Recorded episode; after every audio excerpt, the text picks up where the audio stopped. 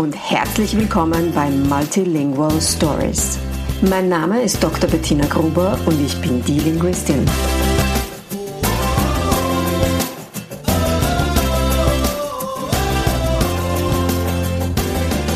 Ich unterstütze voller Begeisterung mehrsprachige Familien mit Herz und Verstand auf ihrem individuellen Weg, damit ihre Kinder alle Familiensprachen erfolgreich und mit Leichtigkeit lernen können.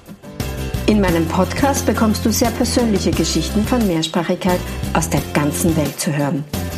Lehn dich zurück und lass dich inspirieren. Hallo und herzlich willkommen bei der heutigen Folge von Multilingual Stories. Mein heutiger Gast ist die Camilla Quintana und ich freue mich riesig auf ihre Geschichte. Ich bin mir sicher, dass die ganz, ganz viele von euch interessieren und inspirieren wird. Hallo Camilla, schön, dass du da bist. Hallo Bettina, danke sehr für die Einladung. Expert Empowerment Coach. Super spannendes Thema. Camilla, stell dich vor, wer bist du, was machst du, was magst du erzählen von dir? Ja, also, wie schon gesagt, mein Name ist Camilla Quintana. Quintana ist mein verheirateter Name. Okay. Ich habe einen Spanier geheiratet. Mhm. Also das ist schon mal ein großer Teil meiner Geschichte, die eigentlich noch viel weiter zurückgeht, da äh, meine, mein mütterlicher Großvater, Österreicher, auch eine Spanierin geheiratet hat.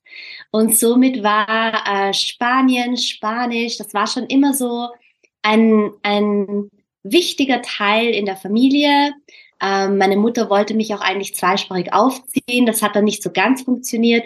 Habe ich dir schon mal erzählt, die Geschichte dass äh, ich einfach dann immer in Deutsch geantwortet habe und sie dann irgendwann aufgegeben hat, weil sie auch in dem Moment äh, hat niemand von der spanischsprachigen Familie in unserer Nähe mhm. gewohnt. Und ähm, ja, so habe ich das, also ich möchte meinen, dass ich doch so ein gewisses Fundament von, von diesen vier Jahren vielleicht Spanisch äh, mitgenommen habe und das dann später ähm, ja, ausgebaut und entwickelt habe und vielleicht auch so ein, ein bisschen eine Affinität eben zu dem Land habe mhm. und so auch meinem Mann vorgestellt wurde. Super ähm, spannend. Ja. Sag, wie, wie war das für dich? Kannst du dich erinnern? Gab es einen Moment, wo du realisiert hast, die Mama hat mir das nicht ganz so mitgegeben, wie sie hätte können? Ja, und zwar, äh, meine Großeltern waren Diplomaten, das heißt, die haben alle vier Jahre irgendwo anders gewohnt. Und als ich circa 15 war, sind sie zurückgekommen nach Wien. Ähm, und da habe ich mich sehr gut angefreundet mit meiner Großmutter, die ich halt davor nicht so richtig erlebt habe oder nicht so eine richtige Beziehung mit ihr aufbauen konnte. konnte. Und da habe ich dann angefangen, eben wieder mit ihr auf Spanisch zu reden, äh, mich mehr zu interessieren für die Musik, für die Kultur.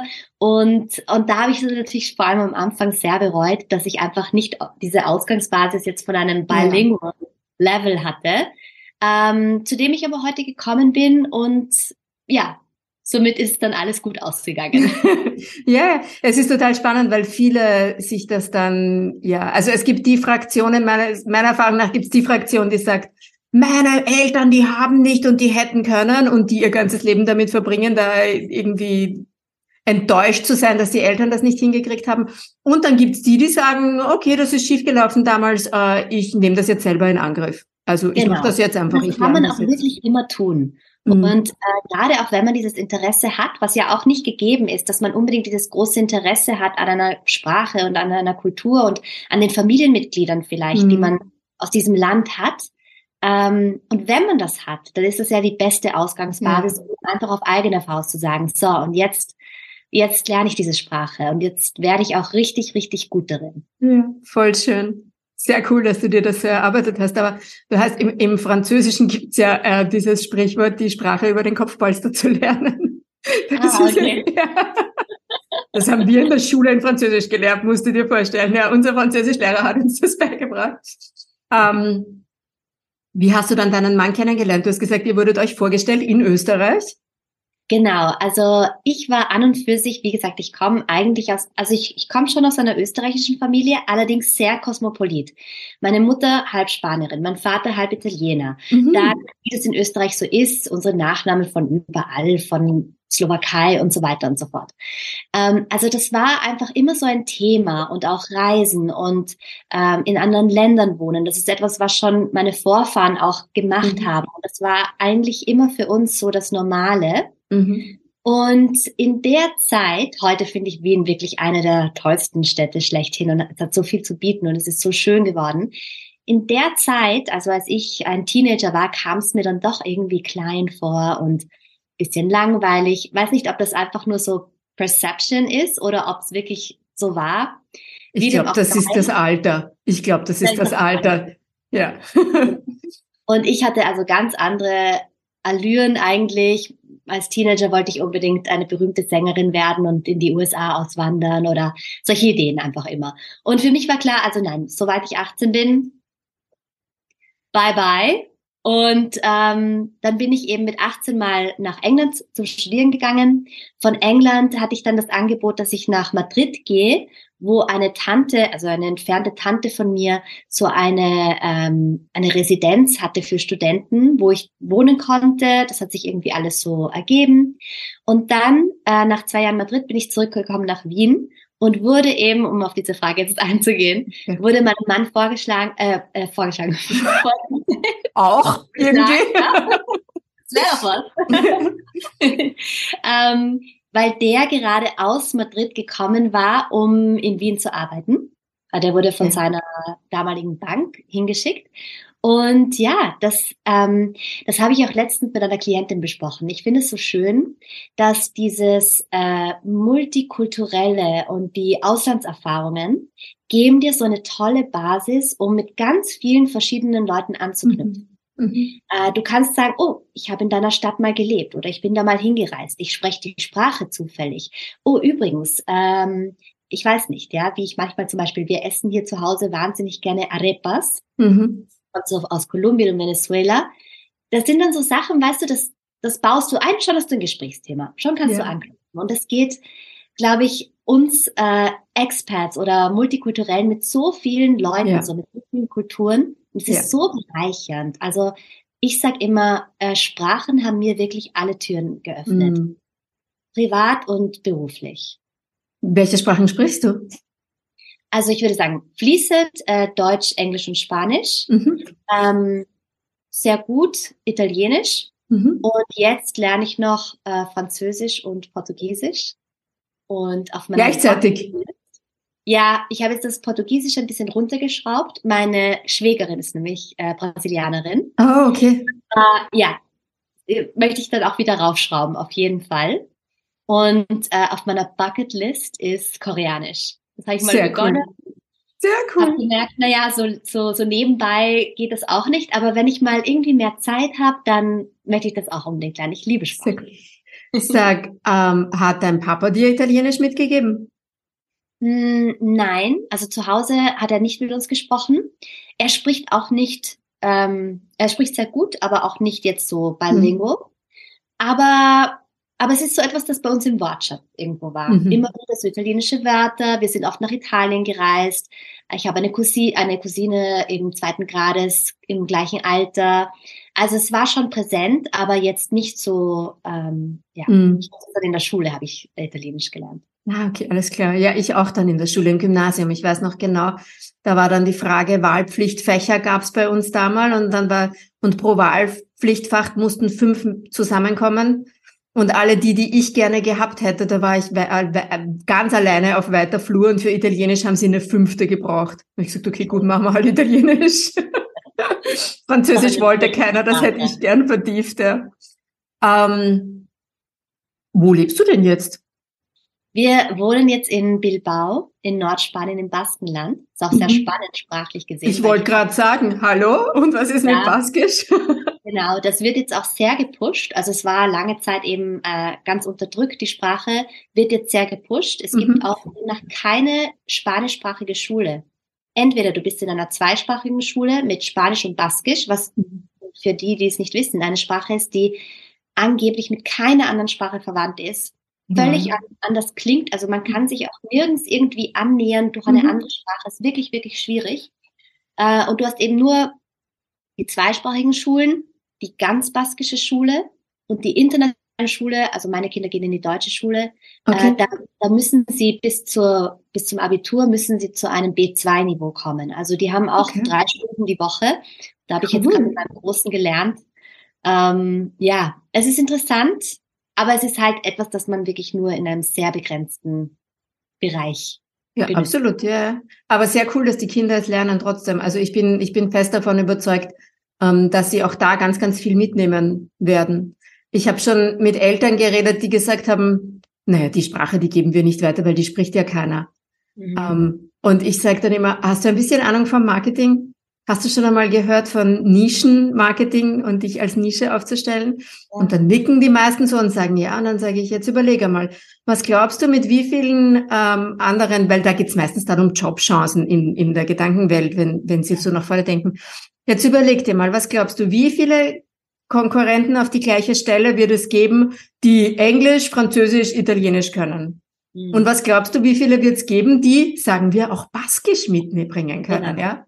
Weil ja. es ist ja nicht so, dass es Baskisch nicht gibt und dass es das Land nicht ja. gibt, ja. Und in vielen Branchen kann das absolut ein Asset und ein Vorteil sein, ähm, den dann nur ganz wenige erfüllen. Ja. Stimmt. Also mega. Das ist der Punkt, den man, an den man denken muss. Ja, absolut.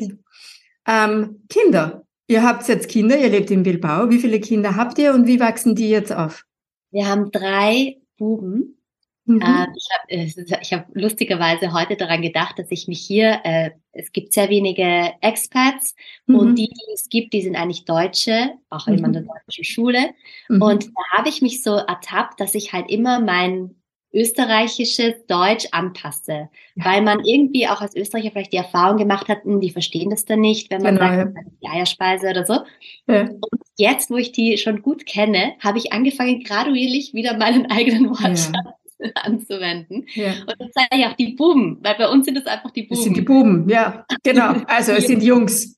Buben, ja, genau. aber es sind Buben, stimmt voll, ja. um, ähm, und ja, die sind äh, acht, sieben, und zwei. Mhm. Halten uns also auf Trab mhm. und sind zweisprachig. Mhm. Also wachsen mit Spanisch und Deutsch auf. Mhm. Englisch kommt jetzt noch dazu und Baskisch eben auch. Ja. Sehr cool. Mhm. Wie läuft's? Mit den Sprachen oder? Ja. Oder? ja. Gut, also ähm, ich würde sagen, die zwei großen, da ist Deutsch schon die Herzenssprache. Also wenn die untereinander reden sie Deutsch. Ich bin halt auch mehr zu Hause, ich arbeite von zu Hause, das heißt, ich bin einfach da viel präsenter. Ähm, und ja, es ist nach wie vor so die Sprache, die Ihnen mal als erstes kommen würde, auf jeden Fall, obwohl Ihr Spanisch auch sehr gut ist. Und der Kleine, gut, der beginnt jetzt gerade mal zu sprechen, aber der spricht nur Spanisch. Ah, geht er in den Kindergarten? Genau, der geht in einen, in einen dreisprachigen Kindergarten, Spanisch, Englisch und Baskisch. Baskisch. Und ähm, ja, so vereinzelt höre ich etwas, da denke ich mir, ah, das ist Baskisch und das ist Englisch. Mhm. Ähm, sit down, sit down, sagt er immer und so. Und mhm. sonst äh, Spanisch, was ganz witzig ist. Und die und meine Älteren, die sind eben ein Stück älter, die sind also vier yeah. und sechs circa. Ähm, die reden dann mit ihm auch eher mehr Spanisch, weil sie ah, dann wirklich? Spanier. Der ist auch hier geboren, wer weiß. Lustig. Ah, und die Großen haben die ja mal in Österreich gelebt? Ja, Ah, ja. Ähm, also die haben drei Jahre dort gelebt und jetzt sind wir viereinhalb Jahre hier. Okay, und die haben sich erste, die ja das erste Jahr von meinem Älteren waren wir in Madrid. Also wir sind so hin und her. Ähm, aber ja, es ist äh, die Schule, glaube ich, ist dann schon auch recht dominant. Ja, auf jeden Fall. Ja. Auf jeden Fall. Und es ist cool, dass die sich die Sprache trotzdem bewahrt haben. Ähm, ja, und auch nicht selbstverständlich.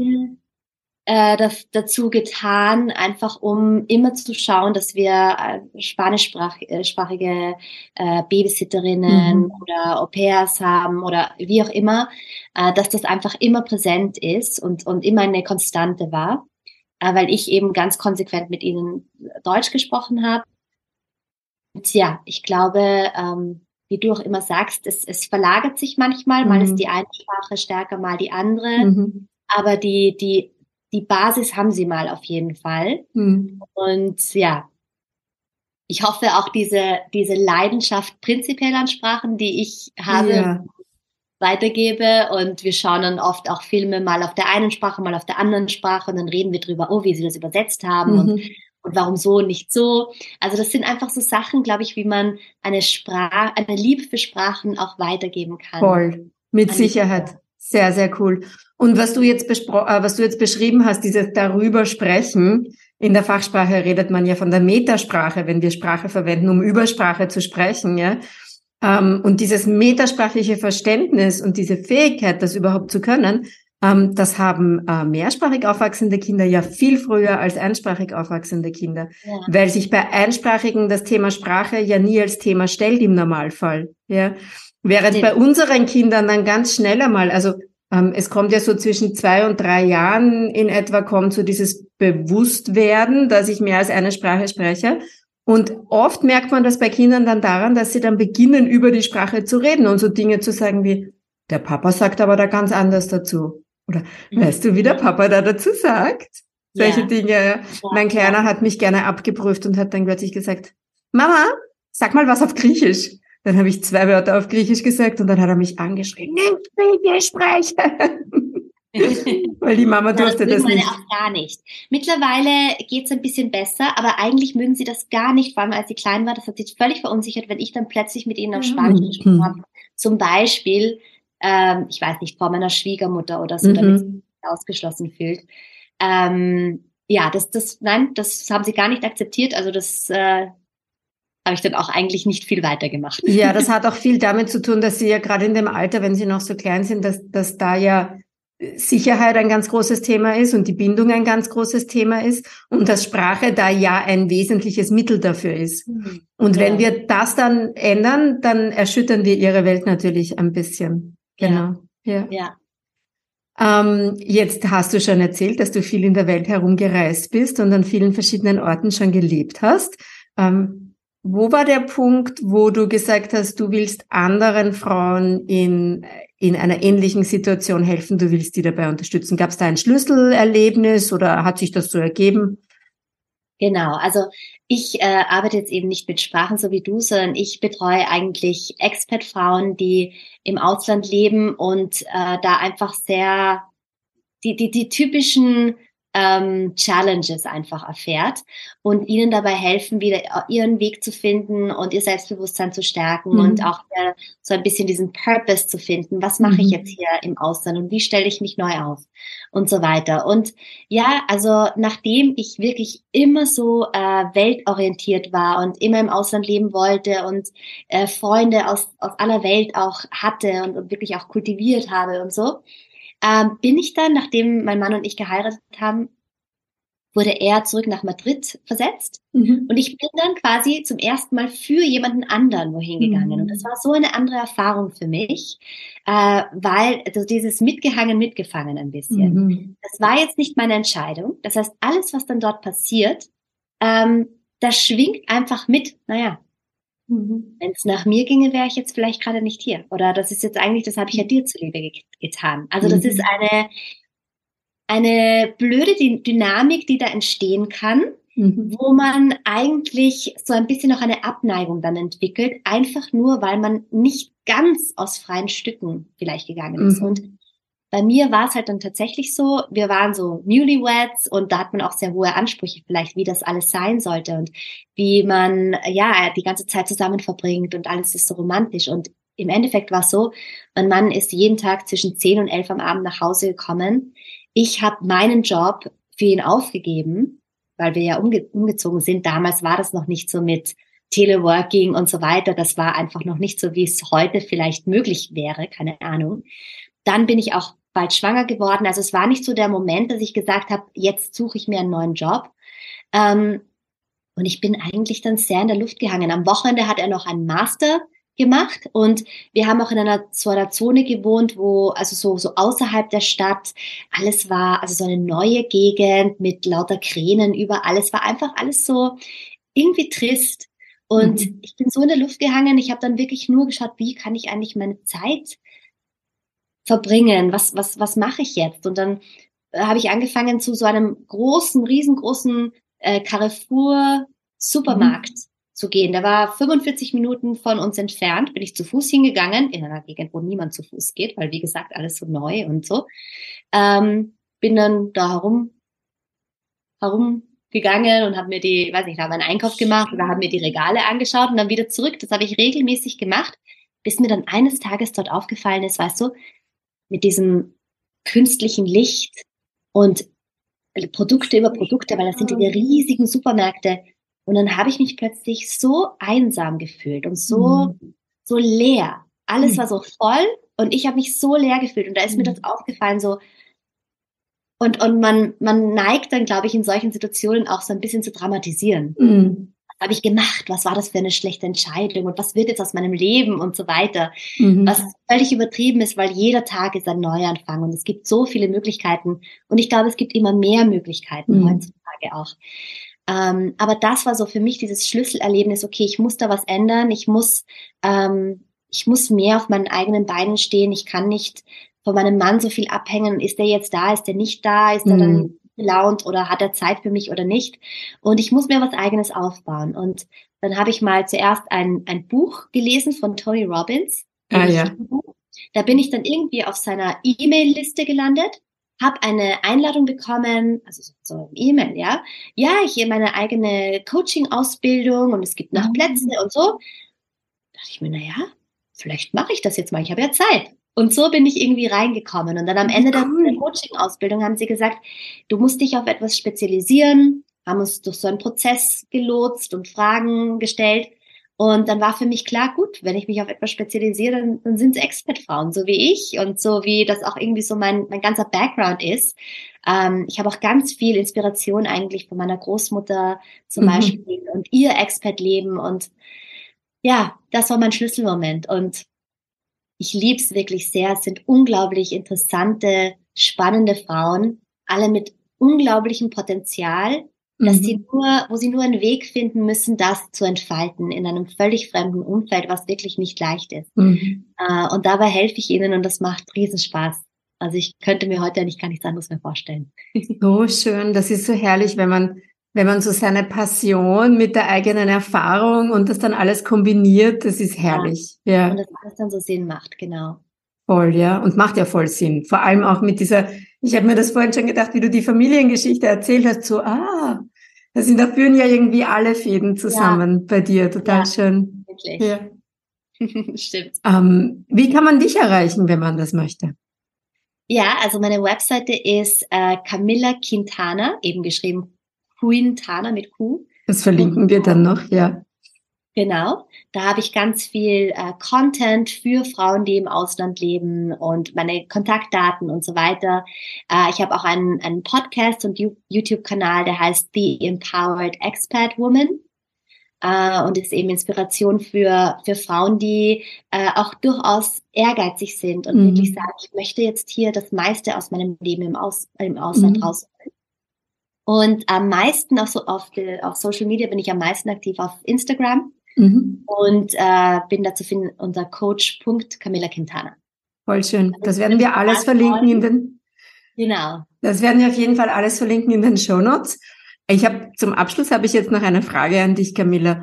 Und zwar hast du im Laufe des Gesprächs irgendwann mal gesagt, ja, ich liebe Sprachen und Sprachen, die haben mir so viele Türen geöffnet.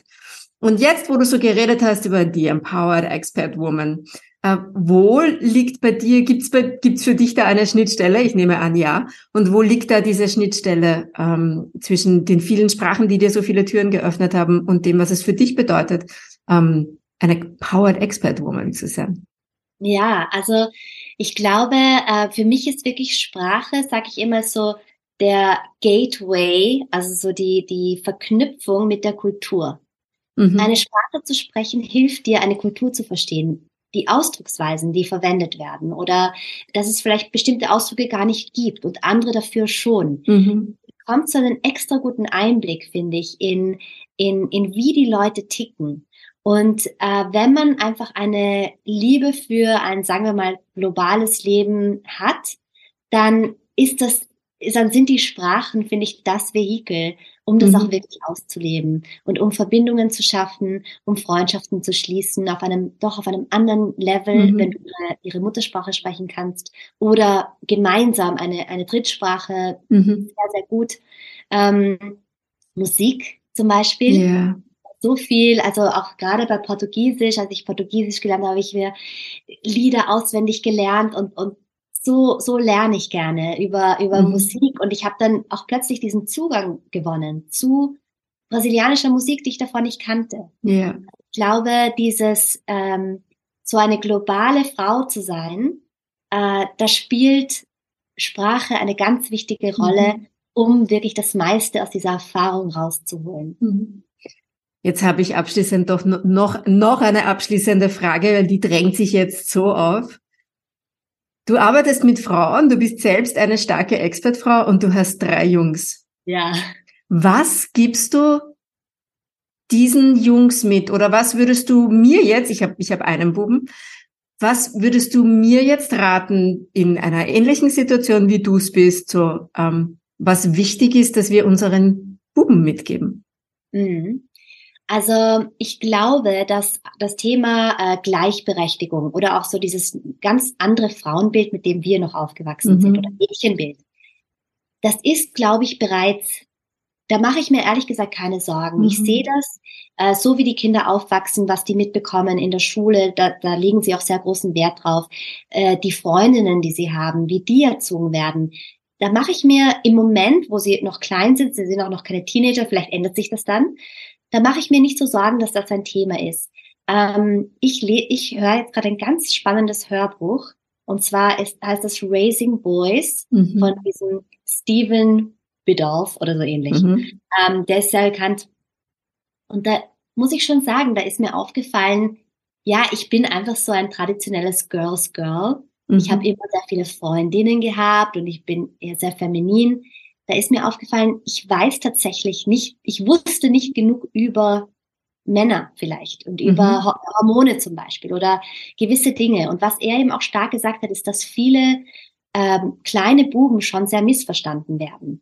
Äh, und zum Beispiel ihr Drang nach Bewegung, den man im Kindergarten vielleicht fühlt, oder nach bisschen physischer und aktiver sein, das wird oft als sehr störend empfunden, äh, während das eben mit einem Testosteronschub vielleicht gerade zu tun hat. Mhm. Mhm. Also da dachte ich dann auch, man muss unseren neuen modernen Männern, ich glaube, die Frauen, die haben bereits so ein neues Frauenbild, wo wir noch darauf hinarbeiten müssen, auf jeden Fall. Wir sind noch mhm. nicht ganz da. Aber wir haben das schon mal definiert.